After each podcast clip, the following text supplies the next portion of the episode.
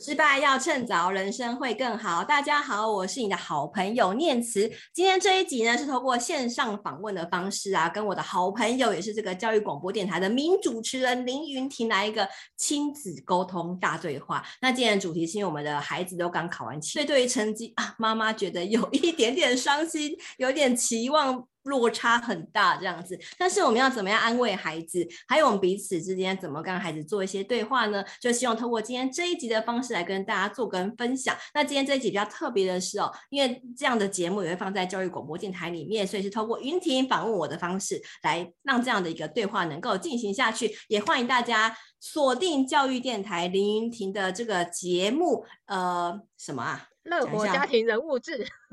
乐活家庭人物志，记得网络搜寻“乐活家庭人物志”来收听我们林云婷的这个节目哦。那我们就来进行我们今天的节目访谈啦。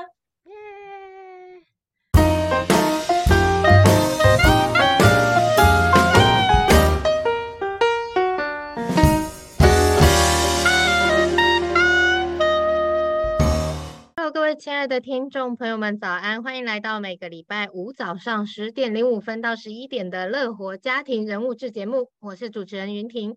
今天呢，我们的家庭教育主题要来跟大家聊一个关于这个亲子教养里面常常会遇到的问题，就是关于安慰孩子。我们常常会面对很多孩子的情绪，但是父母一方面又要克制自己的情绪，又要安慰对方。这件事情对父母来说是一种考验，对孩子来说也是一种学习。所以，我们今天呢，邀请到我一位好朋友，他在这个亲子教养上面有很多他自己的心得。我们等一下呢，会先请他来跟我们参与乐活便利贴的小单元，让他来跟我们分享他在安慰孩子这件事情上面有什么他自己的撇步。我们要来欢迎我的好朋友亲职作家张念慈。大家好，我是念慈。那刚云婷请我分享三个安慰孩子的方法。我个人觉得，其实第一个就是你只要陪在孩子身边就好了。因为很多人就是急着用自己的一些主观意见啊，然后去给孩子很多很多的一些苛责，或者是他可能会说：“你不要生气啊，你不要难过啊，这有什么？”这一下就过去了，你不要放在心上。但是孩子的痛怎么可能不会放在心上呢？当你难过的时候，如果有人跟你说这没什么啦，你知道我以前怎样怎样，你只会觉得你好讨厌哦，就是你根本没没办法同理我的感受。所以第一个就是你只要静静的陪在孩子身旁，也许是帮他泡一杯热可可，或者是只要给他个温暖的拥抱，我觉我觉得这就是一个最好的温暖的安慰了。第一个只要陪在身旁就好。第二个呢，是你要收起高昂的这个好奇心。当孩子难过的时候，做父母的都会觉得很紧张。你怎么了？是不是被被同学欺负了？是不是谁谁谁对你怎么样了？或者是你为什么会做错呢？你怎么会考那么差呢？就是我们会想要扮演柯南，把后面这个追根究底的原因把它找出来。但其实孩子在这个时候，他可能已经非常的惊慌失措，他不知道怎么面对你。但是这个时候，他还要想办法去回答爸妈这个疑问，想办法给你一个他觉得呃你不会生气，或是你不会觉得他不好的这个理由的时候，他会觉得压力非常非常的大。所以这个时候呢，请爸爸妈妈一定要收起这个高昂的好奇心，当柯南可以，但是绝对不是在第一个阶段的时候就开始进入这样的一个程序，这样只会给孩子太多的压力，他最后都没有办法好好的跟你谈了。第三个就是，身为爸爸妈妈，我们总会觉得啊，我们吃过盐巴比你吃过的米还要多，所以爸爸妈妈都会觉得我们的人生经验绝对比孩子还要来得丰富，我们懂得很多很多事情。所以当孩子觉得伤心、觉得难过、需要被安慰的时候，我们通常只会跟他讲说：“我跟你说，这就是因为你什么时候没有做好嘛，接下来你就要怎么怎么样做。”但是孩子在接到这样的一个指教，或是这样一个建议的时候，他只会觉得天哪，你的意思是说我做的决定都是错误的，我就是不好的，我就是比不上你，所以你才会觉得我不好，所以你才会给我很多很多建议嘛。孩子是需要鼓励跟支持的，尤其他在陷入这样一个很沮丧的情绪的时候，如果你只是迫不及待的给他建议，会让他觉得自己更低人一等，而且没有办法从这个错误当中会觉得被同理了。所以，请各位爸爸妈妈在这个时间点呢，不要急着给建议，反而是我们可以透过当孩子的情绪平缓下来之后啊，我们可以去跟他讨论，诶，那你觉得怎么样做会更好呢？如果再有一次机会的话，你觉得你可以怎么样面对这件事情？我想，呃。只要陪在身边，还有收起高昂的好奇心。第三个就是不要急着给建议，都会是安慰孩子的一个好方法哦。是，谢谢念慈的分享。我们等一下再来跟念慈好好的细谈，这每一个建议里面到底有什么操作的细节。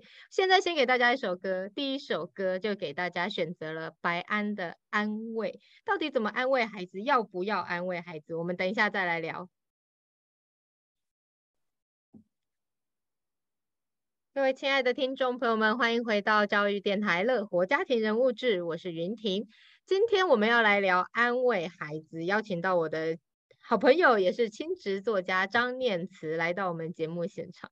那我们刚刚在讲那个三个小小配播的时候，三个小关键的时候，我就一直很想问念慈，念慈，你觉得今天如果孩子遇到了任何挫折，我们到底要不要安慰他？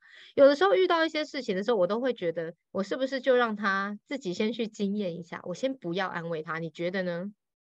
哎，我觉得其实云婷做的方法是很棒的，哎，就是你知道，嗯，有时候夫妻之间相处是这样子啊。如果你回到家，然后你只是神情不太不太舒服这样子，那如果老是老公这时候跑过来说，哎，你怎么了？你还好吗？你你是不是哪里不舒服？你会不会觉得，哦，压力有点大？好烦，想揍他，想揍他，对不对？所以当孩子这样不舒服的时候，你跑去不断的去刺激他，他是不是也想揍你？只是他可能不敢，对不对？所以，我我会觉得，就让孩子先学习跟自己的情绪共处，因为情绪这件事情啊，毕竟是要陪伴你一辈子的东西，所以让孩子先去理清一下。因为有时候我们对自己的情绪不是那么清楚，我根本不知道我这样是呃惊吓。或者是什么是难过，嗯、或者是我可能是生气，嗯、有时候这个情绪是很复杂的，我需要一段时间去理清我真正的情绪是什么。那这时候我们再去、嗯、呃去引导他，都会是比较好的一个方法。所以如果是我的话，我会先让孩子静一下，然后当他需要一些求助的真相产生的时候，比如说他会说。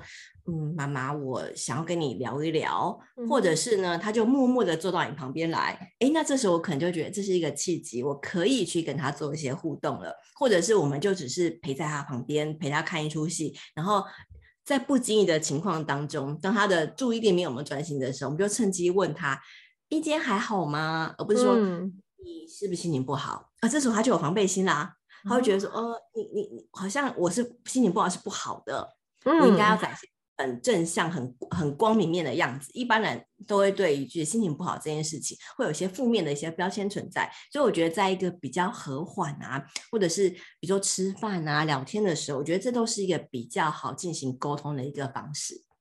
对，因为像前不久刚考完月考嘛，我相信很多的父母跟孩子都处于一种 需要被安慰的情绪当中。就像我们家小朋友，他一直觉得他会拿两个满分回来，结果回来以后，这个分数距离满分相差甚远。所以那个当下呢，他回来，我问他说：“哎，按、啊、你的考卷呢？”他就开始啊，我不知道哎。我说：“那考几分？”啊，我忘记了。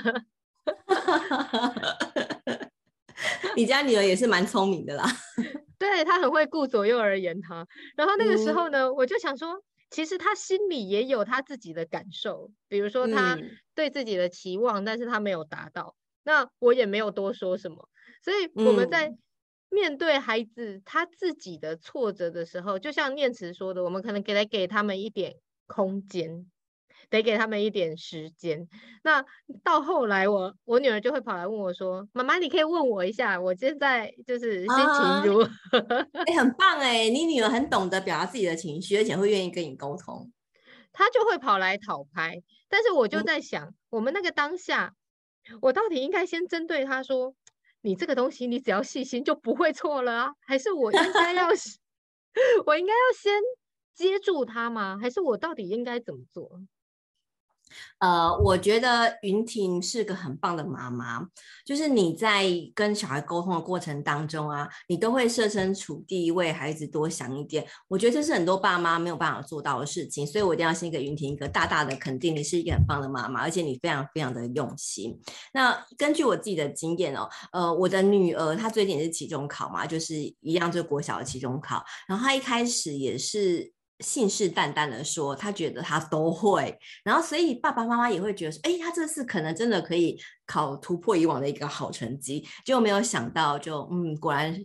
理想与现实是 有一些落差的，就是他的那个落差还蛮大的。他其实非常非常沮丧，但是我去接他放学的时候啊，他也是跟我说：“嗯，妈妈今天成绩出来了。”然后他就先讲他考得好的地方这样子。那我就说：“哦，那你原本这些考的，就是你觉得考的可能会很好的成绩呀？那你你满意这样的成绩吗？”就是我自己问他说，你满意吗？他就说嗯，我不满意。然后我就问他为什么？就是我不会直接去问他说，你的情绪怎么样，因为情绪它就比较不是一个呃会有一些主观判断的一些地方。那我不不那么一一次单刀直入的去问他情绪的东西，我只是问他客观的去。评价一些他自己的一些想法。当你只是想提供想法的时候，他会比较轻松、比较简单一些。那当我问他说：“哎，他他就说，嗯，我不满意。”那我就问他说：“为什么你不满意？”就是我从头到尾都没有批判他，所以他就会比较愿意把他的想法说出来。然后接着他就不满意啊，因为跟我想的不太一样。我说：“哎，那怎么会不一样呢？”就是你有没有发现，我从头到尾都没有说你考太差了吧？就跟你说不要这样子，你看考那么差，你看吧。嗯就是因为你没有准备好啊！就是其实我当下是有点生气的，但是我很努力的忍耐住了，因为我知道，如果我一旦有情绪出来，那我没办法保持这个冷静跟客观的时候，我们的沟通就停止了。对，而且孩子愿意把他考不好的这件事情告诉你，说真的啦，我小时候自己都做不到。就是把自己的不成功的一面啊，去跟爸爸妈妈讲，我觉得这是需要一个很大很大的勇气的。所以我女儿后来就跟我说：“妈妈，你知道吗？我今天啊，花了一整天的时间在想怎么跟你讲我的成绩。”就是他自己，他自己其实小孩子没有我们想象中的那么的蠢，那么的 纯，纯跟蠢，对不对？就是他其实是。内心有很多很多的小剧场的，只是爸爸妈妈都会觉得小孩子还小啊，可能不会想那么多。错了，小孩子想的比我们想的还要多，只是他可能不太会表达。嗯、所以我们可以做就是听他说说话，然后听他在第一时间他他怎么看待这件事情。嗯、呃，我觉得不管怎么样的一个表达方式，都会比我们看小时候看那个哆啦 A 梦、小叮当的这个卡通的时候，大雄考不好的时候会怎么办？被揍。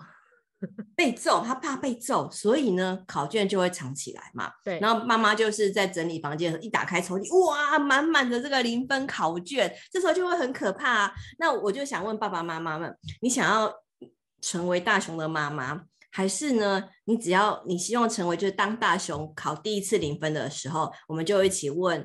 呃，陪伴他，然后了解他为什么考零分，然后陪他度过这样一个情绪。我觉得这是一个更好的一个方法，而不就是到六年级之后，哇，打开抽屉还是满满的零分考卷，这样子，呃，我们用拳头去面对孩子，其实反而不是一个更好的选择。所以我觉得，刚刚云婷说要不要第一时间去安慰孩子这件事情啊，我觉得就是陪伴他，然后听他自己怎么说。其实当我们保持。越安静、越冷静的这样一个情绪的时候啊，孩子反而会为了想要说更多的话，而去把他内心的情绪，把他努力的把它表达出来。我觉得只要我们不要在第一时间表露出我们的愤怒、失 望、沮丧，这个时候孩子就会觉得说：“哎，跟你讲话是安全的。”就只要我们觉得，我觉得念慈做一件事情很好，就是你第一句话是问他说：“你满意吗？”我突然自我检讨了起来，嗯、我并没有问他他满不满意，因为他距离那个满分并没有很遥远，当然是跟我们想象的落差有一点落差在那边，但是其实并没有很遥远。那如果说他已经觉得他对自己很满意了，那你就会放过他吗？呃。如果他觉得他对自己满意了，我会先肯定他，就是哎，我觉得很棒啊，就是这这是你的理想成绩嘛，我觉得能够达到会更好。呃，我觉得我就会先肯定他，因为当他觉得满意的时候，他是不是第一时间他要的是爸妈的肯定嘛？嗯，那如果这时候我没有给他肯定，他会不会觉得很沮丧？哦，原来我觉得我做得很好，但是你觉得我不够好，那下一次就不会告诉你他真正的感受啦。他只会告诉其他的同学说：“我爸妈说一定要考一百分才可以，我只要没有考一百分，我都是不好的。”就当孩子有这样的一个负面情绪产生的时候，他接下来所有话都不会告诉你。那我这边插个题外话，当我在呃我的粉砖上面分享这个怎么跟孩子讨论成绩这件事情的时候，有一个妈妈啊就私讯给我，我觉得这是一个很惊悚的故事欸。他说他们呃班上他的儿子啊。呃，小学五年级班上有一个同学，永远都考一百分，然后几乎每一科都考一百分，然后这是学霸嘛，这我觉得这是我女儿真的应该学习的一个好对象。但是呢，这次期中考他滑铁卢，就是呃五科里面可能有一科考九十分，自然科考九十分，那他就跑去找这个自然科老师道歉，而且是下跪道歉。他说：“老师。”对不起，我没有考到一百分，都是我不够好。我下次一定考一百分，请你不要生气。太严重了吧？有这么严重吗？当我听到这个故事的时候啊，我真的觉得很难过。哎，这个孩子。一定在他的爸妈眼中是一个很优秀的孩子，在老师眼中一定也是个优秀的孩子，在班上也绝对是学霸。那为什么考一个没有一百分的成绩会让他承受这样一个压力？是不是爸妈觉得只要你没有考一百分，你就是不够好的，你就不不不够资格是个好孩子？当孩子有这样的一个负面能量出现的时候，我可以想象，就是他未来可能念台大，但是会不会有一天？当他在班上发现自己不是第一名的时候，他会不会选择另外一个更极端的做法？他可能放弃自己了，或者是可能云婷跟我一样都跑过几阵新闻啊，就是可能会有很多社会新闻案件的一些发生，会不会有这样一个极端的情绪产生呢？所以我反而会觉得说，呃，问孩子你满意这样的成绩吗？去听听他为什么满意跟为什么不满意，我觉得去理解、同理他的一些想法，再从中去。慢慢的去讨论出我们可以去呃进行的一个方向，我觉得都会是一个比较好的一个选择。嗯，所以我们有时候会想说，那难道孩子就一直对自己很满意，我们一直给他肯定，我们就不能对他有更高的期待了吗？就比如说他今天如果考个八十分，啊，他就觉得嗯我已经很棒了，但其实我们会希望他可以再更好，或者是我们会认为他可以再更好啊。那这样子我们要怎么样进阶到说，哎？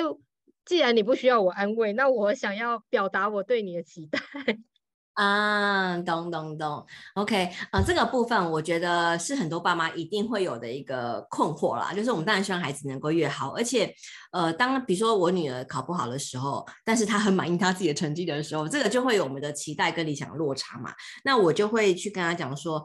哦，你很满意这样的成绩是吗？那你为什么满意？他可能会说，因为他原本他以为他只有六十分，啊，最后考到八十分了，所以他很满意这样的一个情况。那我就会再接着问他说，诶，那你觉得你做对了什么事情，让自己可以拿到八十分？他可能就很高兴，因为我是问他做对了什么事情嘛。那孩子就觉得哦，被肯定了，妈妈觉得我做的很棒，他就很兴奋的分享说啊，因为我有定时间去做评量啊，还有考前我做了些什么事情，然后再来我又做了什么什么事情，他就很兴奋的分享他做对了一些成功的方程式。